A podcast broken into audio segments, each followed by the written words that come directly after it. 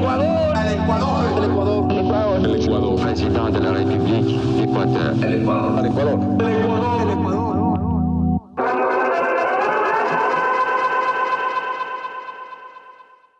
Buenos días. Buenas tardes. O buenas noches. Depende mucho del uso horario en el que nos estés escuchando. Mi nombre es Johnny Manrique. Mi nombre es Leonardo Waldo. Y el día de hoy venimos a contarte tremenda historia. Uno de los personajes más emblemáticos en la política nacional, incluso farándula, con un trance deportivo y muchos escándalos de por medio. Leonardo, ¿de quién vamos a hablar el día de hoy? El día de hoy, en este episodio número 34, vamos a estar conversando sobre un personaje único, inigualable, quizás caricaturesco y bueno, quizás después pueden venir un par de adjetivos que pueden poner en riesgo nuestras vidas o de la persona que nos está escuchando. Hoy vamos a hablar de Abdallah Bucaram. El loco que ama. Y bueno, hay que ver qué tanto ama Abdallah, porque si eso es amor, de por sí siento que este episodio va a ser muy largo. Así que el resultado lo vamos a conocer cuando ya esté subido en Spotify o en la plataforma de su preferencia. Pero bueno, empecemos. Abdallah nació en Guayaquil el 4 de febrero de 1952, hijo de un inmigrante libanés y de una ecuatoriana. Fue el octavo hijo de una camada de 12 muchachos. 12 muchachos. Sus estudios los realizó en el Colegio Cristóbal Colón, colegio histórico del puerto principal, y luego inició su carrera de medicina en la Universidad Estatal de Guayaquil. Aunque no terminó estos estudios por problemas con un docente. Vaya a saber por qué. Pero se decide cambiarse y se va a leyes. Obtuvo el título de abogado también por la Universidad de Guayaquil. Era un estudiante ejemplar, no tanto, pero sí era un deportista de alto rendimiento. Llegó incluso a los Juegos Olímpicos de Múnich en 1972. Y mira, portó la bandera nacional en la ceremonia de inauguración. Mm, no sé, Johnny. ¿Tú has sido atleta olímpico? No, a duras penas me seleccionaban para jugar en el colegio, ciertos interbarriales, pero nunca llegué a, competir por la provincia y peor aún por el elenco nacional. Quizás en PlayStation habría logrado algo. ¿Y tú, Leopoldo? Bueno, Abdallah puede decir que él fue un atleta olímpico, entonces por ese lado nos supera. Y bueno, hasta ahora todo bien con Abdallah, una infancia tranquila, una adolescencia intercambiando entre los deportes y el colegio, llegando a la universidad, problemas con profesores, estudiando derecho después. Pero ¿en qué momento se convierte en un personaje político?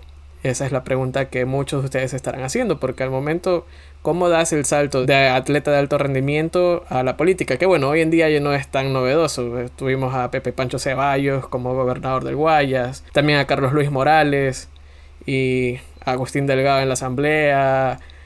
Pausa. Es un enorme momento para recordar que Agustín Delgado no sabía leer, no sé si sabe leer en este momento, pero cuando le tocó intervenir en la Asamblea Nacional, fue un poco complicado. Incluso recordemos al Chino Gómez, al árbitro Carlos Vera y muchas otras figuras deportivas que han estado involucradas en el ambiente político.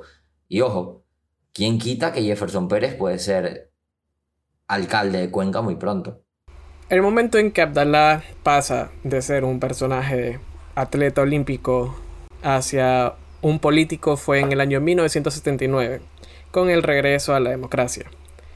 Jaime Roldós Aguilera llega a la presidencia del país junto a su esposa Marta Bucaram, quien era hermana del loco. Por medio de ella, Abdallah es nombrado como intendente de la policía de Guayaquil, donde realizó acciones cargadas de un tinte religioso que tanto lo caracteriza. Clausuró moteles y bares, prohibió la proyección de películas para adultos en las salas de cine de Guayaquil y vociferaba que quería evitar que Ecuador se vuelva un Sodoma y Gomorra. Según un artículo de Plan B, cerró de manera definitiva la popular discoteca Manhattan por ser un antro de corrupción, no sin antes detener a 164 menores de edad encontrados en el lugar.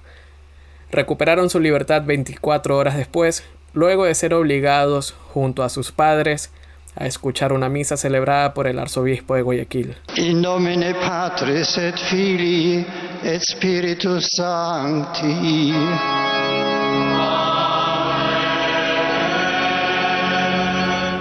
Qué humillante me parece tener que ir con tu papito después de estar en un antro, en una discoteca, en un- una salsoteca, vaya a saber cuál era el antro de Manhattan, soy muy joven para saberlo, y estar en una misa con el arzobispo de Guayaquil obligados los 164 menores de edad con sus padres. O sea, el chuchaqui no solo era físico, sino también era moral.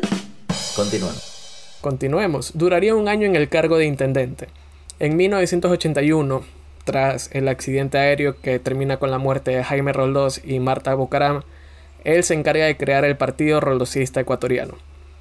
En 1983 anuncia su candidatura a la alcaldía de Guayaquil bajo este partido junto a su gran amigo Alfredo Adum. Ambos se presentaron como Batman y Robin. Y sí, es en serio. Un año después, Bucaram estaría sentado en el sillón de Olmedo. Arrasó a los otros candidatos y tan pronto llegó al municipio solicitó al gobierno de Hurtado mil millones de sucres para el municipio de Guayaquil. Al no tener una respuesta a su favor, calificó a Hurtado y a su gobierno como regionalista y odiador de la ciudad y amenazó con paralizarla si no le entregan los recursos. ¿Premia el orden de qué? El del gobierno que tiene sus manos manchadas de sangre. ¿Premia el orden de qué? El del gobierno que ha destruido la economía de Guayaquil, que ha destruido nuestra ciudad, que nos han marginado. Yo creo que el insuficiente mental de Osvaldo Hurtado Larrea, cuando recibe esa medalla en su pecho, va a sentir el disparo de Guayaquil, va a sentir que el cuerpo le quema, porque él no tiene moral ni inteligencia ni capacidad para recibir esa presea que solamente la merecen hombres majestuosos, patriotas. ¿Cómo nos podemos empezar a dar cuenta de que, si bien se dice que a partir del gobierno de Rafael Correa hubo mucho eh, resentimiento social, se incentivó todo este odio entre costa y sierra, entre ricos y pobres, ya empezamos a darnos cuenta que ese era un discurso que en realidad Abdalá empezó a aprovechar desde sus primeros años en la política ecuatoriana y lo va profundizando y pisa el pedal hasta saber a dónde llegar. Pero bueno, continuemos. En junio de 1985, Abdalá viajó a Nueva York y en declaraciones a medios de comunicación responsabilizó al gobierno de León Febres Cordero por la muerte de dos cercanos colaboradores, Merlín Arce y Germán Zambrano, así como el banquero Naim Isaías. Hasta acusó a las Fuerzas Armadas de robarse el presupuesto del Estado. A su regreso, la Intendencia de Policía ordenó su detención por propagar rumores falsos y las Fuerzas Armadas iniciaron un juicio en su contra por injurias y atentar contra la seguridad nacional. Luego de esto, y de recibir una denuncia en su contra por presunto peculado, se autoexilia por primera vez en Panamá. Mucho énfasis en cómo decimos se autoexilia por primera vez porque Panamá se convertiría pronto en su segundo hogar prácticamente. Hubo- tuvo tantos exilios, autoexilios que hay que ver qué tanto tiene de ecuatoriano y qué tanto de panameño Abdalá. No, y la otra es esos negocios que se rumoraban de venta de celulares y que tú ibas a visitar a Abdalá, te tomabas una foto, te cobraba un poquito y te encargaba celulares que Jacobo y Dalo los recogían en el aeropuerto. Pero bueno, ese es otro menester. Ahora, te quería consultar, ¿cómo Rayo sigue siendo alcalde de Guayaquil viviendo en Panamá? ¿O tienes la misma posibilidad de Miguel Ángel Loor siendo presidente de la Liga Pro estando fuera del país? Claro, en esa época no es que había COVID, no es que, ah, bueno, teletrabajo, hacemos el, el camello por Zoom y chévere todo. Eso mismo pensó el Consejo Municipal, quien después de que él se va hacia Panamá, deciden destituirlo del cargo. Su exilio duraría poco más de un año. Él regresa en 1987 y de seguro si has estado en Facebook, en estas páginas de memes, habrás visto el icónico video de Abdalá aterrizando en un helicóptero en el sur de Guayaquil, más precisamente en las calles 29 y Oriente. Con el apoyo popular, anuncia su candidatura a la presidencia en 1988. Era la primera vez que él se lanzaba para presidente. Una de sus frases más icónicas fue, Votar por mí será como tirar excrementos en el Club La Unión o rayar un Mercedes-Benz. También nuevamente un poquito de este, vamos a aprovecharnos del resentimiento de la gente con los que más dinero tienen para hacerlo su campaña política. Su frase, la fuerza de los pobres, se volvería ya una frase popular y con este lema obtiene el segundo puesto en la primera vuelta. Sin embargo, pierde las elecciones contra Rodrigo Borja. Su discurso lleno de insultos no fue bien recibido en la Sierra Ecuatoriana. Un nuevo caso de corrupción de su época como alcalde de Guayaquil se reactivó poco después, por lo que nuevamente se autoexilió en Panamá. Luego de ser indultado en Ecuador, vuelve de nuevo. Y nada, no pierde tiempo. Se lanzó por segunda ocasión a la presidencia, y para las elecciones en 1992 termina en tercer lugar en primera vuelta. Ultra bye. Acá también valdría la pena recordar el momento en el que León Febres Cordero, el 10 de agosto de 1992, recibe la alcaldía.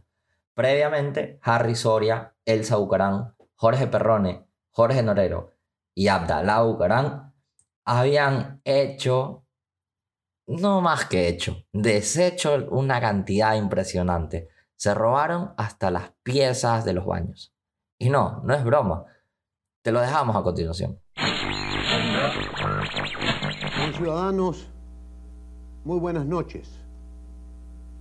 A partir del 10 de agosto he iniciado una cruzada cívica como alcalde de Guayaquil para sacar adelante a nuestra ciudad del estado de postración y de abandono en el que se encuentra. A través y con la colaboración de los diferentes medios de comunicación colectiva, he venido informando sobre la caótica situación moral, jurídica, administrativa y financiera de la Municipalidad de Guayaquil. Los ingresos del municipio basados en aportes gubernamentales y en impuestos, tasas y contribuciones que ustedes pagan, han servido para el beneficio particular de funcionarios municipales, empleados, concejales y toda una red puesta al servicio del chantaje la coima y la corrupción. Simplemente han saqueado al municipio, lo han dejado sin agua, sin teléfonos, sin servicios higiénicos. Se han llevado todo, vehículos, máquinas, muebles. Solamente han dejado lo inservible. Vale la pena también mencionar que el Sillón de Olmedo es parte del Partido Social Cristiano desde 1992 hasta hoy, junio del 2022. Y se dice que Cintia Viteri iba para la reelección. Pero bueno, este episodio no va de la alcaldía de Guayaquil, tampoco del Partido Social Cristiano, que fue férreo enemigo de Abdalá, sino del loco que ama o el loco que odia o el loco del ático. No sé, me estoy confundiendo un poco. Los ojos de Abdallah estaban puestos y fijos en la banda presidencial.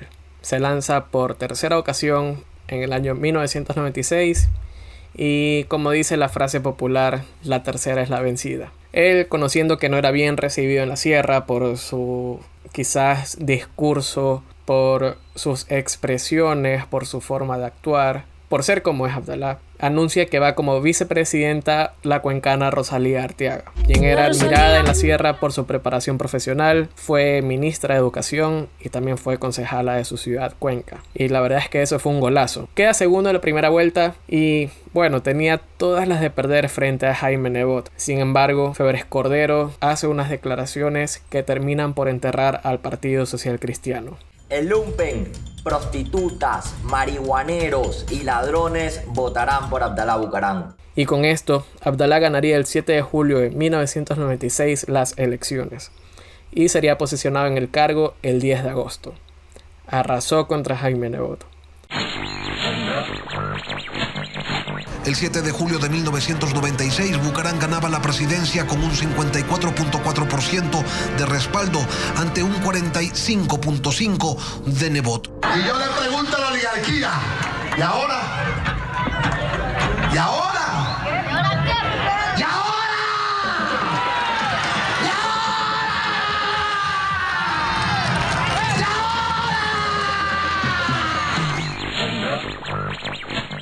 Y ese fue el inicio de toda una vorágine de locuras que duraría aproximadamente siete meses. Este es probablemente uno de los discursos más memorables de la historia política nacional.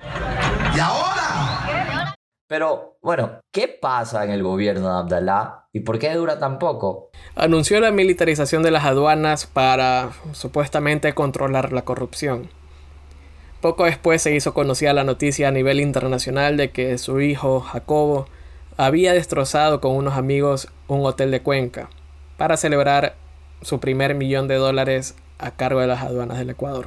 Yo recuerdo que se decía que Jacobo pagaba sus farras con cheques presidenciales. Imagínate salir de sociedad anónima o de cualquier lugar de tu elección y que la persona que está delante tuyo esté pagando con un cheque de presidencia.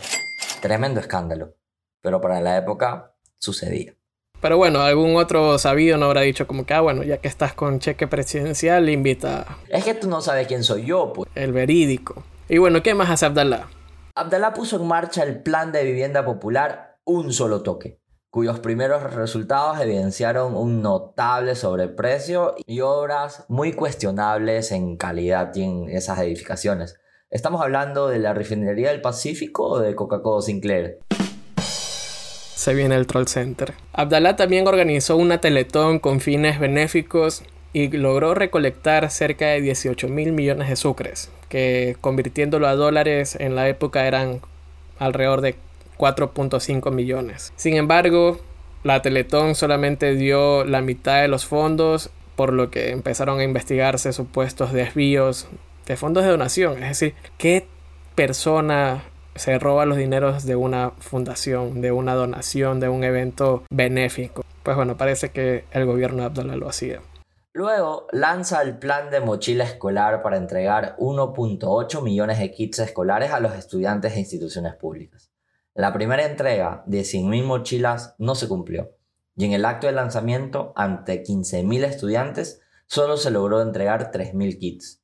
Por eso también se inició un proceso penal por peculado. Quizás uno de los más icónicos, a pesar de que yo no lo recuerdo porque haber, habré tenido un año y poco más, es cuando Abdallah, dentro de toda esa mente brillante que tiene, implementa un plan de alimentación popular que incluía su propia marca de leche, Abdallah. Es que me apasiona, porque cuando lo, escuché por primera vez en sexto o séptimo de básica, que nos contaba un profesor de, de estudios sociales, en esa época era muy popular la marca Parmalat, más que hoy en día. Pero asociarlo con Abdallah era, era una mente brillante, es decir, ¿qué marketing hoy en día, qué agencia te puede sacar eso? ¿Qué vas a saber tú, pelado publicista? Aprende de loco que ama. Y bueno, en cosas que no sorprenden absolutamente a nadie, a las pocas semanas se retiró esta leche Abdallah ya que tenía una muy baja calidad y era un producto contaminado no apto para el consumo humano. Muy bien, pulgar arriba. Dale, crack. Abdallah también grabó el disco El loco que ama con los iracundos. Esto no cuenta como obra de gobierno, pero... Abdallah grabó el disco El loco que ama con los iracundos. Esto no cuenta como obra... Esto... no lo vas a poder decir nunca. Grabó el disco El loco que ama con los iracundos.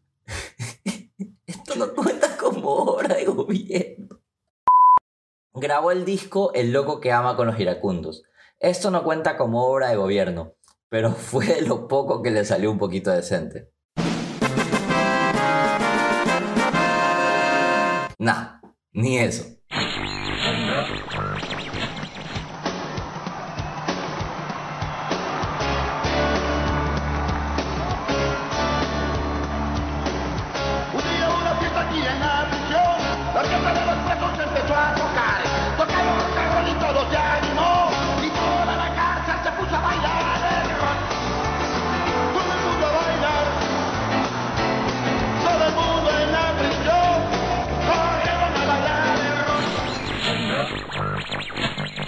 Ah, también fue presidente de Barcelona y ofreció traer a Maradona y le pagó un millón de dólares y Maradona se hizo el loco y lo dejó pateado. Quisiera agradecerle por la, por la invitación que me hizo para jugar el partido del 16 y ya nos veremos cara a cara para, para ver si seguimos jugando para, para el Barcelona de Guayaquil. Rayos. En la música, en la política, en el deporte, ¿en dónde no estuvo involucrado Abdalá? También en la parte de salud, pero eso será como 20 años después. Ahora también tenemos que recordar los tweets eternos, los hilos de 50, 60 tweets de corrido que llevaba en Twitter, o si no, esas transmisiones en vivo que llevaba desde Panamá. Claro, con la camiseta de Barcelona, que es lo que sé o he escuchado, el club le solicitó expresamente que sacara sus prendas en acontecimientos políticos para no intentar confundir un poco a la audiencia. Sin embargo, en estas transmisiones le dejaba cariño para todos. Te lo dejamos un poco a continuación. Llamaron al bobito ese, carechinesco de Guillermo Lazo, pero famélico y todo, decía, ¿dónde vas muchacho? Deja las cosas para los hombres. Deja esto para quien sabe y aporta tu dinero más bien para ayudar a sacar el país. Retírate y deja que un hombre se encargue de esto. Yo soy tal HDP, yo soy sociólogo, pedazos de estúpidos. Métanse yo dentro, háganle un rollo y métanselo dentro del p***. Me han acusado de todos, canallas, ofendiendo mi honor, sabiendo lo que han hecho. Aló, estoy ocupado, por favor. Y era bien loco porque había momentos en los que empezaba feliz, te daba consejos románticos y luego disparaba contra medio mundo. Abdallah tiene que ser uno de los pocos presidentes a los que responde por WhatsApp. Se han viralizado diversos audios en los que Abdallah, en un tono bien azucarado, manda saludos a todas las generaciones pasadas y porvenientes. Recibo 30 mil WhatsApp al día, hijo de puta. ¿Cómo quieres que responda? Eres un pobre hijo de puta. Gente como tú, hijo de puta, es que desprecio. Chuche tu madre. Tienes mi número, hijo de puta. Llámala, me voy, llámala a correr a ver si te responden. Replechuche tu madre. El personaje de Abdalá Bucarán ha sido parte de la caída inminente de Lucio Gutiérrez con la Pichi Corte, uno de los amigos cercanos Abdalá, omite uno de sus procesos por peculado y es así que Abdalá retorna al país, que incluso en el gobierno de Lenin Moreno va José Serrano y me parece otro asambleísta más a negociar para aportar en la campaña política a Abdalá Bucarán. Es así que en ese viaje en donde se lo ve muy emocionado, aterrizando junto a Abdalá Bucarán, terminan formando parte de un reparto que conocimos años después. Inclusive lo más peculiar, allá por octubre de 2019, cuando nuestro amigo Leonidas Isa fue a lanzar piedras a Quito y querer que el gobierno caiga, fue Abdalá quien le sugirió al Lenín Moreno de trasladar la presidencia a Guayaquil, así evitar cualquier golpe de Estado. Y esa idea genial sostuvo el gobierno varios días en los que parecería que claramente iban a agarrar sus cuatro maletas y se iban a ir para otro lado.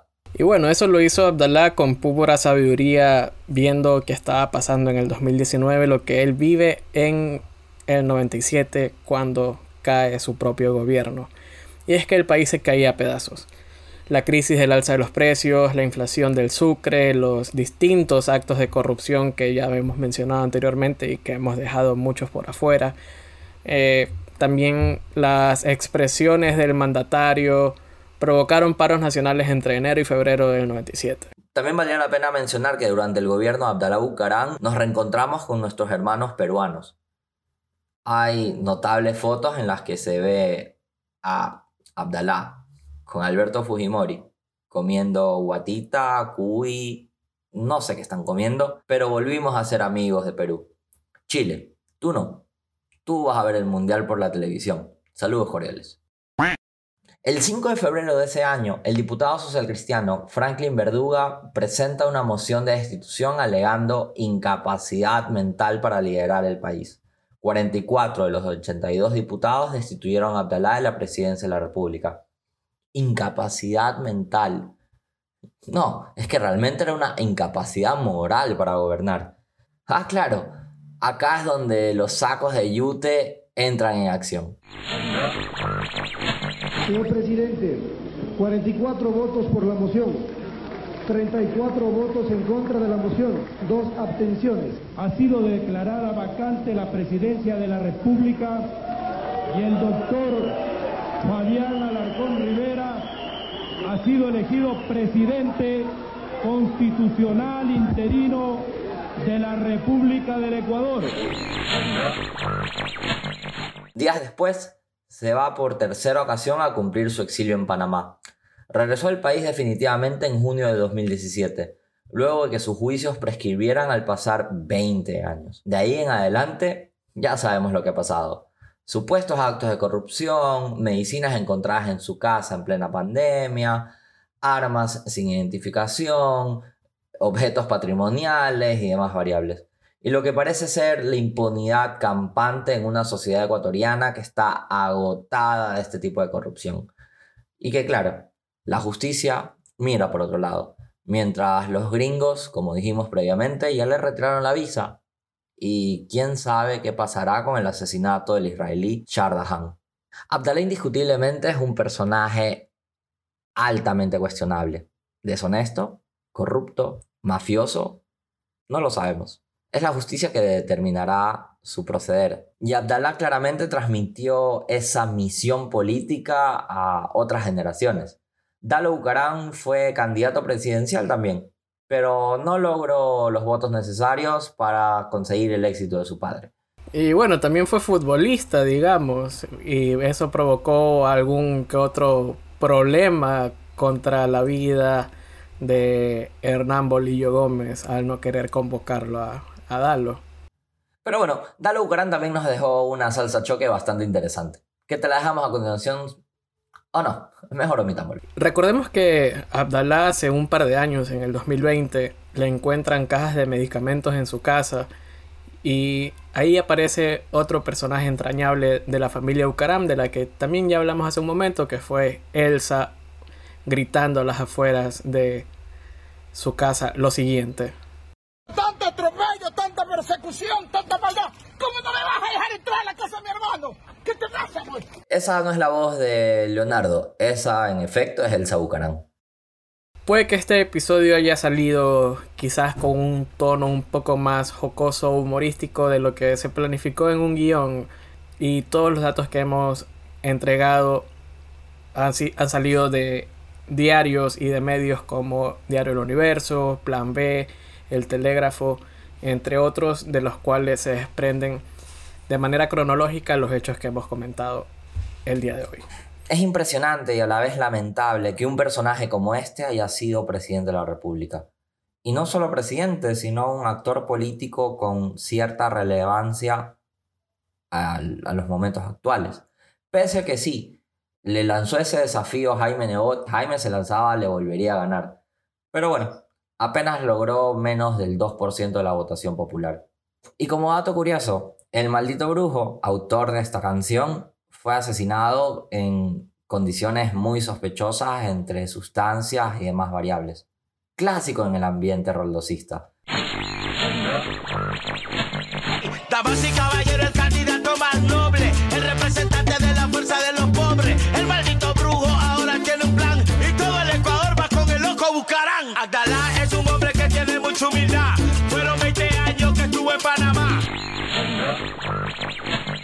Como también lo que sucedió al momento de explotar el inconveniente con las medicinas y en plena pandemia. Vamos a Ecuador. El expresidente de Ecuador, Abdalá Bucarán, y otras autoridades son investigadas por la presunta participación en casos de corrupción asociados a la emergencia sanitaria por la pandemia de la COVID-19. Y es que el avión de Daniel Salcedo no era Danielito, era del compinche. Ahora el poder del país de Daniel Salcedo. En este país que se llevaron miles de millones de dólares en carreteras, en las refinerías del Pacífico, en este país que saquean la minería, que saquean el petróleo. El problema es Daniel Salcedo, un muchacho empresario joven que ha triunfado en su vida lentamente, ha ido desde abajo.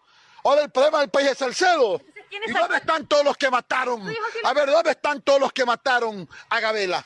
¿Dónde? ¿Dónde están los que mataron a Valdivieso? Miren, a mí me votaron por loco, no por cojudo. Buenas tardes. Nadie va a tratar de matarme, nada de eso. El audio se filtró pocas horas después de que quien habla con acento extranjero fuera asesinado. A ver, Tom, vamos a concretar. Yo voy a tratar de que el te mis amistades ahí adentro primero. Al decir allí dentro quién sería Abdalá Bucarán Ortiz, se refiere a sus amistades en la penitenciaría. Se presume que esta conversación entre quien sería el expresidente Bucarán y Shaida Khan, o también conocido como Tomer Sheiman, se realizó la noche del 31 de junio, luego de que un juez ordenara la explotación del celular del israelí, en el que aparecería Jacob Bucarán en un video. Indudablemente eran parte de este conglomerado que aún la justicia no termina de descifrar. Porque los pillos es que deberían, es que estarán aquí en la prisión, no están, se encuentran en Panamá, es disfrutando, es la plata del pueblo ecuatoriano, en el Hotel Hilton Marrio. Este pillo con Tomás, que ustedes bien ya lo saben, Abdalá Bucarán Ortiz. ¡Defiéndase! ¡Viva la patria! ¡Defiéndase! Ahí está. ¿Y usted me va a defender de qué? ¡Viva la patria! ¿Qué se encontró en su domicilio? ¡Viva la patria! La esperanza se despierta, en mi patria casi muerta cantan. ¡Y ahora!